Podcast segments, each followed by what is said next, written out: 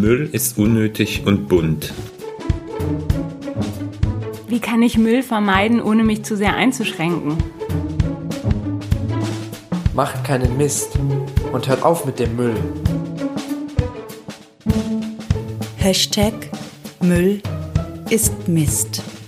Der Podcast mit Lösungen für eine Wirtschaft im Kreislauf und mit den Menschen dahinter. Müll ist Mist, weil Müll braucht wirklich keiner. Manche entwickeln aus Müll Ideen. Ich bin Christoph Sukup. Herzlich willkommen. Ich begleite Unternehmen auf ihrem Weg in die Kreislaufwirtschaft. Einmal im Monat können wir uns hier hören.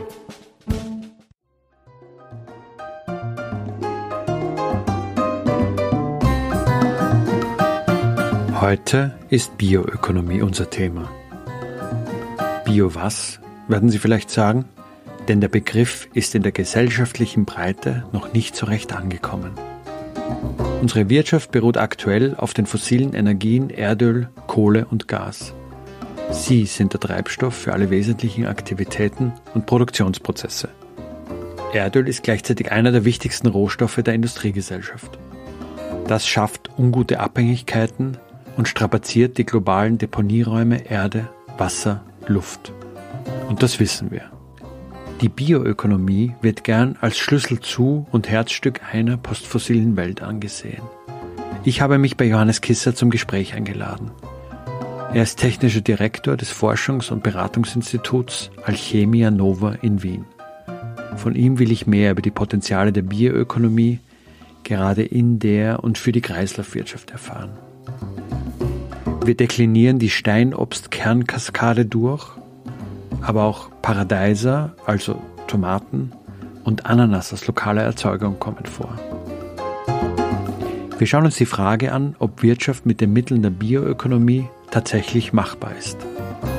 Wir sprechen über Wachstum und Entwicklung und was die dahinterliegenden Ansprüche mehr oder besser für realwirtschaftliche Folgen haben. Am Ende landen wir bei der Gemeinwohlökonomie und beleuchten, warum diese gut mit Kreislaufwirtschaft zusammengeht. Das Knarzen und andere Geräusche gehören zu dem altehrwürdigen Haus, in dem Alchemia Nova im 14. Wiener Gemeindebezirk seinen Sitz hat und ist deshalb auch Teil unseres Gesprächs. Ich habe heute im Podcast Johannes Kisser zu Gast. Johannes ist technischer Direktor von Alchemia Nova, worüber wir gleich sprechen werden. Zunächst mal Hallo, Johannes. Schön, dass wir sprechen können. Hallo. Ich würde gerne zum Einstieg mal fragen: Alchemia Nova, man denkt an Alchemie, hat man schon mal gehört. Gibt es auch Filme, die vielleicht Assoziationen wecken? Was steckt denn hinter dem Namen? Alchemie, habe ich nachgeschaut, kommt eigentlich ursprünglich aus dem Griechischen vermutlich, ist übers Arabische ins Spanische gewandert und hat was mit vielleicht dem Stein der Weisen zu tun. Dreht sich darum bei euch? Auch. Also der Name passt, glaube ich, exzellent zu uns, weil die Alchemie sagt einerseits was aus über holistische Denkweise, mhm. hat immer viele verschiedene Facetten von einer Krankheit, von einem Gesundheitszustand, von einer Pflanze gesehen, aber gleichzeitig hat sie auch diesen Stein der Weisen gesucht und hat versucht, aus Stein Gold zu machen. Mhm. Und wir versuchen aus Abfällen Gold zu machen. Unser Credo ist ein Turn a Problem into Solution. Hm. Also aus einem Problem eine Lösung zu machen und äh, damit sogar vielleicht im Endeffekt Geld zu verdienen. Also mhm. hat das eine sehr schöne Assoziation. Wir haben selbst sogar Projekte gehabt, wo wir tatsächlich versucht haben, Gold aus dem Boden wieder rauszuholen mit Hilfe von Pflanzen. Und im Endeffekt, wir sind bei Nickel gelandet, hat auch gut funktioniert. Hat nicht den ganzen gleichen Preis, aber ist immer äh, noch teuer genug. Mhm. Der Name ist also ein Stück weit Programm für das, was sie tut. Gold aus Pflanzen zu machen oder aus Problemen Lösungen zu stricken. Kannst du vielleicht mal ein, zwei Beispiele ähm, geben aus der Vergangenheit, was man sich darunter vorstellen kann, dass es ein bisschen anschaulicher noch wird? Gerne. Sehr viele Industrien oder auch die, die Gesellschaft an sich produziert täglich, ständig irgendwelche Abfälle. Mhm. Und diese Abfälle kann man in jeder Art und Weise verwenden. Entweder als Abfall an sich, Natürlich kann man auch früher ansetzen und das noch einmal anders gestalten, das ist eine andere Geschichte, Circular Design, aber wenn ein Abfall entsteht, ist er ein Nährstoff am falschen Platz. Zum Beispiel Abwasser. Wir verwenden Abwasser als Nährwasser, weil die Nährstoffe sind ja nur verstoffwechselt von uns worden und landen da drinnen. Und für Pflanzen ist das natürlich, die blühen und gedeihen auf diesem Nährwasser, das ist der beste Dünger, den man ihnen geben kann. Wenn man jetzt in eine Industrie schaut, die haben irgendwelche Saftproduktionen und haben dann ihre, ihren Dresder über. Mhm. Der Dresder ist für sie ein Abfall. In Wahrheit ist das aber ein Sammelsurium an unglaublich hochwirksamen chemischen Substanzen, mhm. die auch noch Zucker enthalten, Pektin enthalten, Fette enthalten und, und, und, die man alle in einer Raffinerie, einer Bioraffinerie dann zum Beispiel, wieder nutzen kann. Mhm. Und damit macht man aus dem Abfall auf einmal irgendwie was Wertvolles mhm. und kann eine Wertschöpfungskaskade aufbauen. Man kann dann verschiedene Stufen einziehen und auf einmal Werte generieren. Mhm. Das heißt aber, da versucht ihr auch in Symbiosen zu denken. Also welcher Wertstrom kann hinter welchem Wertstrom geschaltet werden? Wer kann von wem profitieren? Ist das auch so ein Natürlich, Teil eures Denkens? Ja. Also so, wir gehen jetzt sogar noch eine Stufe weiter. In einem aktuellen Versuch, wieder ein neues Feld aufzutun, machen wir jetzt ein Urban Industrial Symbiosis. Mhm. Also wie können wir sogar Industrien und urbane Ströme generell miteinander verschränken? Da können wahrscheinlich noch mehr Potenziale daraus entstehen, weil vielleicht ein Abfall organische Abfälle zum Beispiel auf einmal für die Industrie zu Wert werden. Mhm. Ja, und andererseits können vielleicht Industrieabfälle wieder in, einem, in einer Stadt eine andere Funktion übernehmen. So ist ein bisschen die Idee, dass diese zwei Welten, die oft getrennt sind voneinander, auch wieder zusammenkommen mhm. Das ist ja ein weites Feld, was du gerade beschreibst. Ihr müsstet ja wahrscheinlich irgendwie auch Schwerpunkte gebildet haben oder Hauptthemen, auf die ihr euch konzentriert. Gibt es da so Schwerpunkte? Auf jeden Fall. Wir haben jetzt vor kurzem uns ein bisschen neu gebrandet und sieben Bereiche geschaffen. Mhm. Mein Lieblingsbereich ist so ein bisschen das Systemische. Das systemische Vernetzen, das systemische Denken und die verschiedenen Punkte zusammenbringen. Traditionell haben wir natürlich eine, einen starken Fokus auf zirkuläre Bioökonomie. Wir kennen die Chemismen hinter den Pflanzen. Wir haben die ersten zehn Jahre uns quasi auf Pflanzenchemie spezialisiert und äh, wissen einfach, was für eine Kraft in den Pflanzen drinnen steckt und können mit diesem großen Potenzial einfach sehr gut umgehen. Deswegen sind auch diese organischen Reststoffe für uns äh, gefundenes Fressen und das zu, zu, verdauen, in welcher Art auch immer. Mhm. Da ist ein Fokus in diese Richtung Pflanzenwelt, alles was mit Pflanzen zu tun hat. Die Kraft der Pflanze. Die Kraft der Pflanze, äh, Verdauung ist schon gefallen, ein Stichwort. Die Symbiose, also die Zusammenhänge dann auch letztendlich, die äh, dahinter stehen und die man braucht, um Abfälle als Nährstoff im falschen Platz an den richtigen Platz zu bringen, so wie du es genannt hast. Warum die Pflanzen? Wo kommt das her, dieser Schwerpunkt auf Pflanzen? Ursprünglich war, da hat Alich Minova begonnen im Jahr 2000 als Institut für Phytochemie. Mhm. Und Phytochemie, auf Deutsch Pflanzenchemie, da ging es einfach um die Inhaltsstoffe aus den Pflanzen, damit mehr zu machen. Da ging es dann um Farben, da haben wir zum Beispiel mit Auro zusammengearbeitet. Da ging es dann um, um irgendwelche Lösungsmittel, die aus Pflanzen generiert werden können, aber auch natürlich die Chemie dahinter, was man braucht, um diese Pflanzeninhaltsstoffe rauszuwaschen. Da ging es dann um Fasern, da ging es dann um Gerüche. Wir haben sehr viel mit so Primavera und ähnliches zusammengearbeitet. Mhm. Also die ersten zehn Jahre waren äh, definitiv von dieser Phytochemie, innovativen Phytochemie geprägt. Da gab es ein sehr großes Projekt zum Beispiel auch, wo wir in die Steinobstkernkaskade hineingeschaut haben. Wir haben das auch Kernkraftwerk genannt, das wir dann aufgebaut haben. Und da ging es um die Steinobstkerne, die ein Abfallstrom waren und wir uns angeschaut haben, was damit alles gemacht werden kann. Wir haben zig Lösungen gefunden. Also wir haben zum Beispiel Marille oder Aprikose, wie das in Deutschland heißt, einen Aprikosenkern und den Kern habt ihr genommen und den wiederum als Ausgangspunkt für Marille, die Suche nach Lösungen. Zwetschge, genau. mhm. Kirsche, wie man den knacken kann Mhm. Und dann in, innen drin ist eine, eine, eine Mandel. Eine Art Mandel, ja. Ja, und diese Mandel, äh, man kann sie genauso gut als Marzipan, kann man Persipan auf einmal draus machen. Oder Marillopan. Äh, ist der gleiche Prozess, schmeckt äh, ähnlich, aber man schmeckt die Frucht noch raus. Mhm. Man kann natürlich ein sehr hochwertiges Öl pressen. Mhm. Man kann aber auch die Hartschalen verwenden für zum Beispiel Abriebhilfsmittel in Reifen. Mhm. Man kann, wir haben es als Abrasivum getestet in der Flugzeugindustrie, selbst in der Dentalindustrie funktionieren sie, um zum Beispiel Kartes oder Plug zu entfernen. Mhm. Dann das Räucherwerk. Dann haben wir mit Zotter gemeinsam eine Schokoladefüllung entwickelt. Selbst der Dresder, der beim Pressen von dem Öl übrig geblieben ist, haben wir in Mehlen und in Müslis und in äh, den Joghurts äh, getestet. Hat alles prima funktioniert. Und jetzt endlich, nachdem wir dann äh, viele Forschungsprojekte daraus gemacht haben, hat das mh, hm, zehn Jahre später oder sogar noch ein bisschen noch mehr als zehn Jahre ein Startup von der WU die Idee aufgenommen und haben es jetzt groß gemacht. Wie kam denn dann die Hinwendung zu biobasierten Kreisläufen? Phytochemie, das ist ja noch nicht unbedingt Kreislaufwirtschaft, das ist jetzt einmal Pflanzenchemie. Was, ja, was, ja. Wie ging es da weiter? Also Michael Braungart und mhm. der ehemalige Gründer Hans-Werner Markwitz von Alchimia Nova waren gute Freunde, die haben gemeinsam so mit Greenpeace mitgegründet irgendwie. Mhm. Da war auch meine Mutter mit dabei, mhm. damals in den 80ern, glaube ich, war das, sogar 70er sogar noch.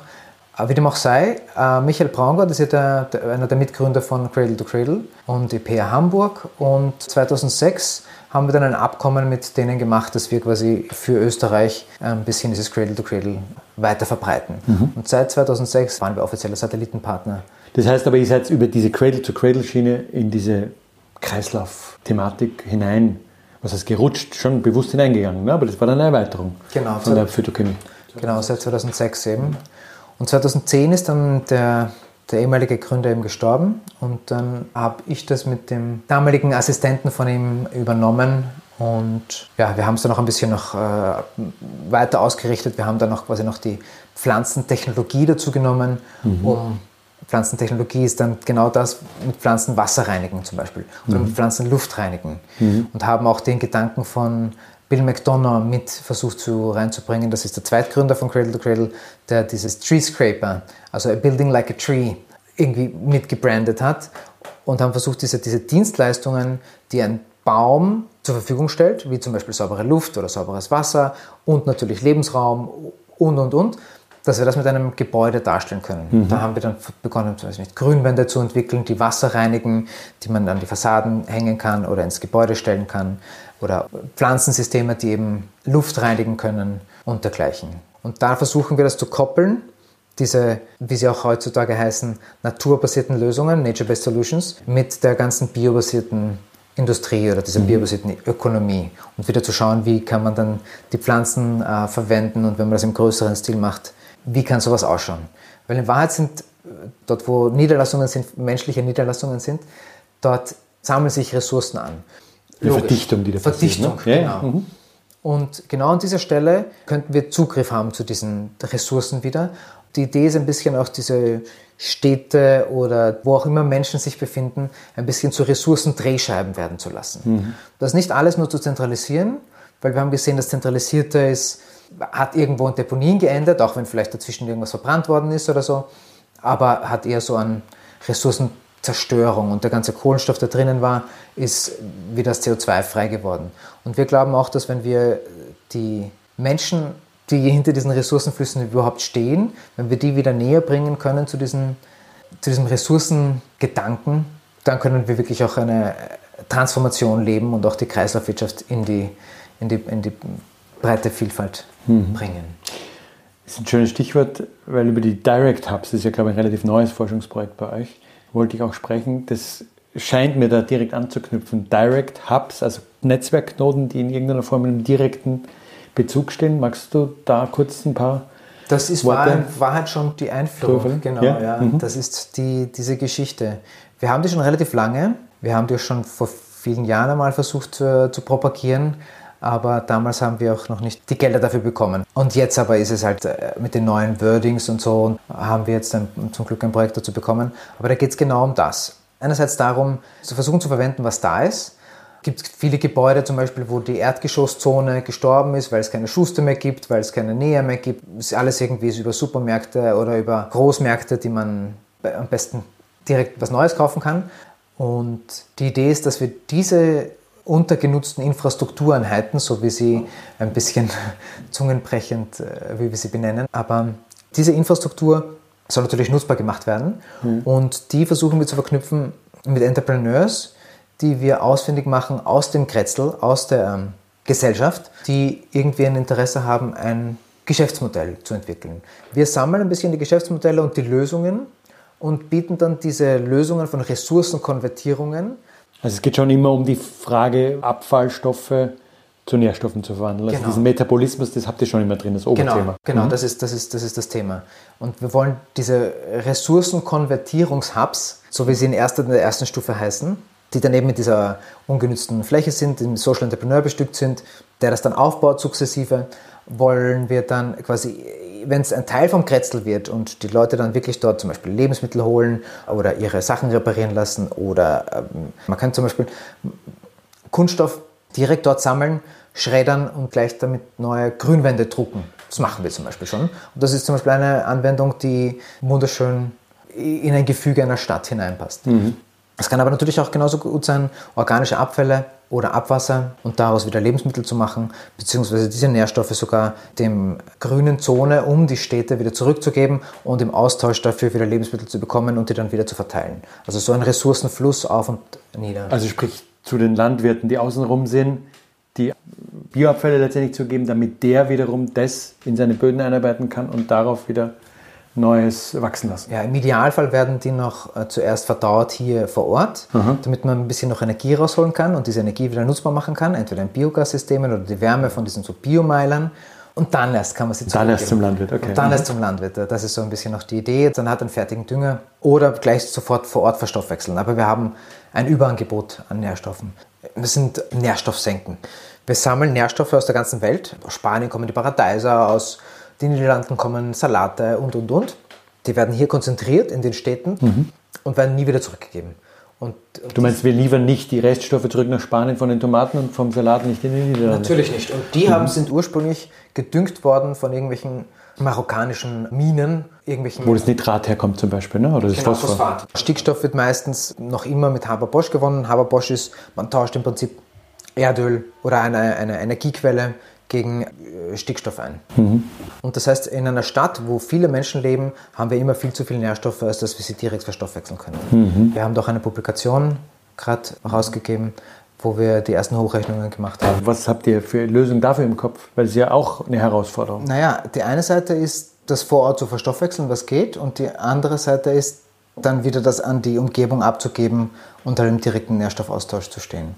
Wir versuchen jetzt den ersten konkreten Piloten eben in diesem Direct Hubs zu machen und setzen schon ein neues Projekt auf für Linz, wo wir das in einem bisschen größeren Maßstab versuchen zu machen. Wie solche Nährstofftransfers, Nährstoff versus Lebensmitteltransfers ausschauen können. Man muss irgendwie Zugang zu diesen Nährstoffen bekommen und kann im Austausch Dünger zurückgeben. Aber man muss eben auch schauen, dass die Nährstoffe wieder in, in größere Kreisläufe kommen. Es geht ja wohl nicht sich aus, dass ich nur mit dem Umland den Austausch mache, weil ja immer noch was überbleibt an Nährstoffen, ne, wenn ich das richtig verstehe. Naja, dann könnte die Idee sein, dass eben diese spanischen Importe und so weiter, dass das ein bisschen, also es wird sowieso schwierig werden, zu 100 Prozent der Nährstoffe Zugang zu finden, weil das dauert noch ein paar Jahr, Jahrzehnte, bis das soweit ist. Aber da die Kreisläufe kleiner zu machen. Da die Kreisläufe einfach kleiner zu machen, genau. Und dann eben auch so Geschichten wie Abwärmenutzungen zu forcieren, um vielleicht Gewächshäuser zu machen, wo man dann auch das ganze Jahr über ein bisschen was anbauen kann. Oder das so hoch temperieren, dass man vielleicht sogar tropische Ge- Gewächshäuser machen kann. Das geht ja alles, das wissen wir alles, dass es geht. Kann man sogar Ananas lokal anbauen. Also es funktioniert. Man muss es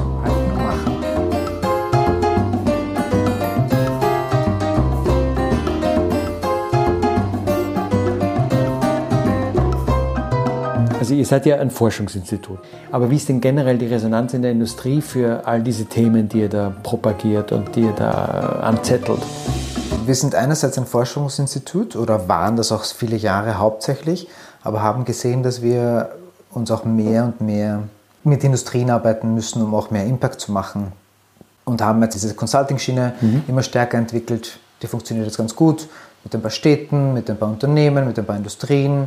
Aber diese ganzen, sagen wir, Cutting-Edge-Research-Sachen, wo wir jetzt forschen, wie quasi unsere Gesellschaft in, in zehn Jahren äh, ausschauen sollte, ich glaube, wir sind noch ein bisschen zu weit für viele Unternehmen. Ich kann bei Unternehmen, die Business as usual machen, ich kann die nicht dort abholen, wo wir sind. Ich muss, die, ich muss da ganz woanders hin. Das habe ich auch erstmal lernen müssen. Aber da habe ich zum Glück ein paar gute Kolleginnen, die mich immer wieder bremsen, zurückpfeifen. Wir selber sind garantiert ein, ein Haufen Hippies, die versuchen durch die Professionalisierung dieser Weltrettungsgedanken das irgendwie auf, auf Schiene zu bringen. Jetzt sind wir mittlerweile 30 Leute. Da kann man nicht mehr quasi auch äh, einfache Kommunikationen fahren. Wir haben das Departments aufgeteilt, haben ein professionelles Backend-System, Management-System, wo wir alle unsere Prozesse nachweisen können und, und uns einloggen können. Und, und, und Professioneller Betrieb auch geworden inzwischen, genau. ja. Mhm. Genau, also nicht mehr nur noch Ideenschmiede, sondern da ist auch äh, jede Menge schon mittlerweile dahinter. Es gibt einen anderen Aspekt, den ihr sehr stark macht, die Gemeinwohlökonomie in Verbindung mit Kreislaufwirtschaft. Warum das und wo sind da Verbindungen zur Kreislaufwirtschaft aus deiner Sicht? Das ist, liegt uns auf der Hand, aber es ist vielleicht tatsächlich nicht äh, so offensichtlich. Gemeinwohlökonomie versucht CSR oder, oder so Corporate Social Responsibility auf die nächste Ebene zu heben und versucht, Prozesse quasi den Mitarbeitern wieder in die Hand zu geben und auf Mitarbeiter aufzubauen und auch, auch die Prozesskette ein bisschen äh, mehr zu integrieren und die Lieferkette und äh, eine Code of, Code of Conduct besser aufzubauen. Mhm. Und genau das versucht auch eine Kreislaufwirtschaft. Die lineare Wirtschaft basiert ja auf Ausbeutung von anderen, dass das Produkt im Endeffekt billiger wird, weil man zahlt dann nie den echten Preis. Also diese Kostenwahrheit ist natürlich etwas, was schwierig ist in einer linearen Wirtschaft darzustellen. Und da ist auch die, die Gemeinwohlökonomie an. Die versucht durch diese Gemeinwohlbilanz diese Prozesse und diese Internalisierung von Nachhaltigkeit in einem Unternehmen darzustellen. Die Kreislaufwirtschaft muss das quasi auch machen. Die kann sich nicht nur darauf verlassen, dass sie Prozesse externalisiert, weil auf einmal Ressourcen anfallen an einem Ort, wo andere Standards gelten, andere Gehälter sind als bis jetzt, wo Produkte entstehen. Mhm. Und deswegen hat es auf jeden Fall einen sehr engen Konnex. Wir können nicht eine Kreislaufwirtschaft leben und dann auch immer meinen, wir leben nach den gleichen Prinzipien und nach den gleichen Zielen. Wenn man nach mehr sich sehnt, muss man den anderen ausbeuten. Mhm. Aber wenn man nach besser sich sehnt, dann kann man mit Gemeinwohlökonomie und Kreislaufwirtschaft recht weit kommen. Gut, gut weit kommen mhm. ja, und das Auslangen finden. Ja. ja, es ist ja noch immer so ein bisschen äh, der, ich weiß nicht, ob es wirklich der Elefant im Raum ist, aber schon auch das Thema, das immer so unausgesprochen über allem steht, nämlich ob wir uns aus, dieser, aus diesen Krisen, aus diesen vielfältigen, in denen wir gerade sind, rauswachsen können. Also die alte betriebswirtschaftliche Denke, Kreislaufwirtschaft gibt es neuen Anlauf in neues Wachstum hinein. Oder ob da nicht Degrowth- und Suffizienzdebatte eigentlich vorgeschaltet gehört. Was kann man eigentlich weglassen von unserem heutigen Leben, ohne dass es aufhört, ein gutes Leben zu sein? Und wie viel müssen wir vielleicht auch weglassen, damit wir uns unsere Lebensgrundlagen nicht abgraben? Und da ist ja schon noch viel Spielraum zwischen diesen beiden Polen. Es gibt ja für beide Pole Vertreter. Ich höre raus, ich habe die Frage für euch beantwortet, nämlich, ihr seid keine Wachstumsapologeten an der Stelle. Nein, sicher nicht. Also Pflanzenwachstum vielleicht ja, aber das hört ja auch irgendwann auf, ne? Nein, in Wahrheit ist alles, was wächst, es gibt kein Wachstum, es gibt nur Entwicklung. Es gibt überall, wo was wächst, muss was anderes schrumpfen, sonst geht es nicht. Also auch wenn eine Kreislaufwirtschaft wächst, die Leute, die dann in Indien oder in China oder, oder sonst wo äh, die anderen Prozesse durchgeführt haben, ist dann. Sind da nicht mehr vonnöten, ne? Genau, die haben dann den, vielleicht nicht mehr den gleichen Job, wie sie davor gehabt haben. Dort, wo Ausbeutung per se jetzt geherrscht hat, da muss man andere Lösungen finden. Und ein bisschen passiert ja auch diese Ausbeutung auf Landzerstörung. Die Leute, die dann vielleicht dort leben, wissen nicht mehr, was sie machen und gehen dann in die Arbeitgeber, die dann halt in der Umgebung sind. Das ist ja, das ist ja irgendwie so ein Teufelskreis, mhm. der sich dann dort mhm. entwickelt. Und wenn man jetzt aber das, das Land in Ruhe lässt und vielleicht sogar eine nachhaltige Entwicklungspolitik sogar führt, das gehört meiner Meinung nach genauso dazu, dass dann wieder auch ein, ein Transfer passiert und dort, wo man bis jetzt quasi ausgebeutet hat, dass die dann äh, neue Mittel und Wege lernen, um mit ihren Rohstoffen wieder so umzugehen, dass sie halt im Einklang sind mit, mit ihrem Gebiet. Ja. Mhm. Und nicht mehr nur noch darauf getrillt sind, für die, für die Industriestaaten zu produzieren. Mhm. Zu produzieren. Mhm. Auf Teufel komm raus. Weiß auch nicht, ob wir uns verzetteln. Sicher verzetteln wir uns, weil wir haben so viele, wir sehen so viele Baustellen. Ähm, wir haben jetzt ein Afrika-Projekt zum Beispiel gestartet, wo wir mit ich acht, acht Ländern in Afrika zusammenarbeiten, um dort eine nachhaltige Entwicklung zu machen auf Bioökonomie-Schiene, wie man dort für Afrika gleich äh, Bioökonomie, Innovationen machen kann, dass die dann dort ihr eigenes Umfeld besser damit besser leben können. Ja? Und mhm. gleichzeitig dort halt eine Art, gleichzeitig ist es auch interessant für uns, weil in diesem Projekt äh, entwickeln wir sowas wie eine dezentrale Hinterhof-Bioraffinerie, so auf die Art, um, um in einer besseren Küche die ganzen Prozesse durchzuführen, die wir hier nur uns im riesengroßen Maßstab vorstellen können. Mhm.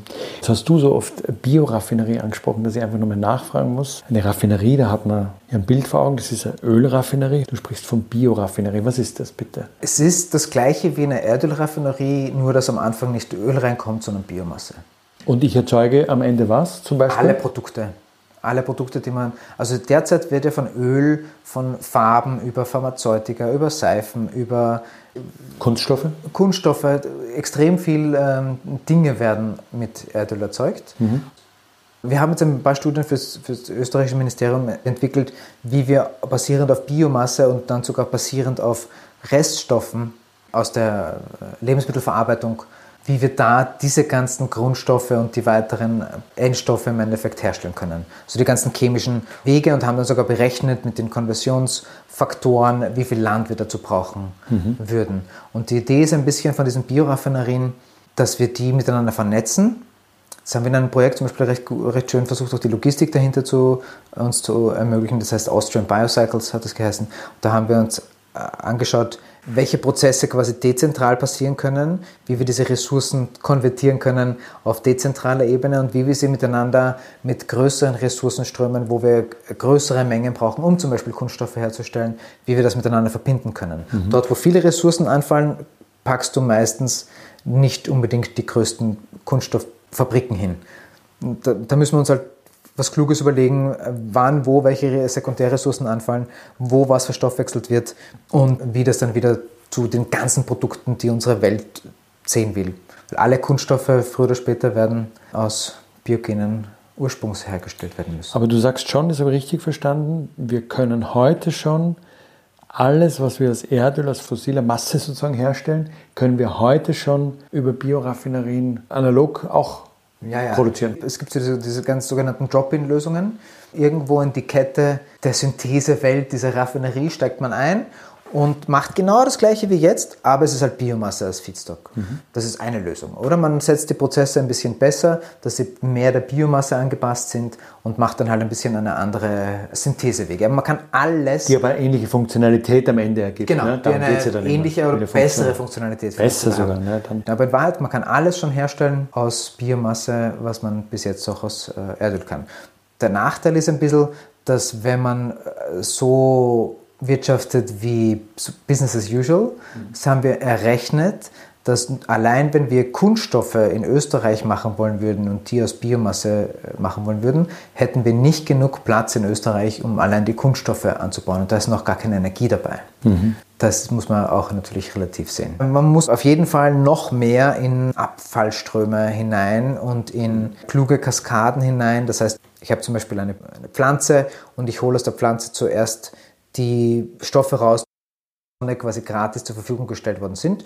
Zucker und und, und. und dann habe ich noch immer die Fasern aus der Pflanze, dann habe ich vielleicht noch eine Farbstoffe, dann habe ich noch Geruchsstoffe. Das versuche ich alles so rauszuholen, muss ich quasi wie in einer Raffinerie schön aufsplitten. Yeah. Und zum Schluss habe ich immer noch irgendeine Pampe, die mir überbleibt und die wird dann noch immer energetisch genutzt. Dann habe ich einfach eine bessere Nutzung noch, ne? Genau, dann ja. habe ich viel effizientere Nutzung von ein und dem gleichen Ding und das muss man halt systematisch mit allem mehr oder weniger machen. Du bezeichnest dich selbst als unkonventionellen Pflanzentypen. Ich würde zum Ende vom Gespräch gerne nochmal fragen, wie bist denn du selbst eigentlich in diese Thematik hineingeraten? Wo ging denn das für dich los und wo ist da dein eigener Bezug drin? Mein eigener Bezug zur Kreislaufwirtschaft ist, dass ich in den 90er Jahren auf Deponien gearbeitet habe, als so als Ferialpraxis. Mhm. Da ist noch nicht so viel verbrannt worden oder gar nicht noch verbrannt worden.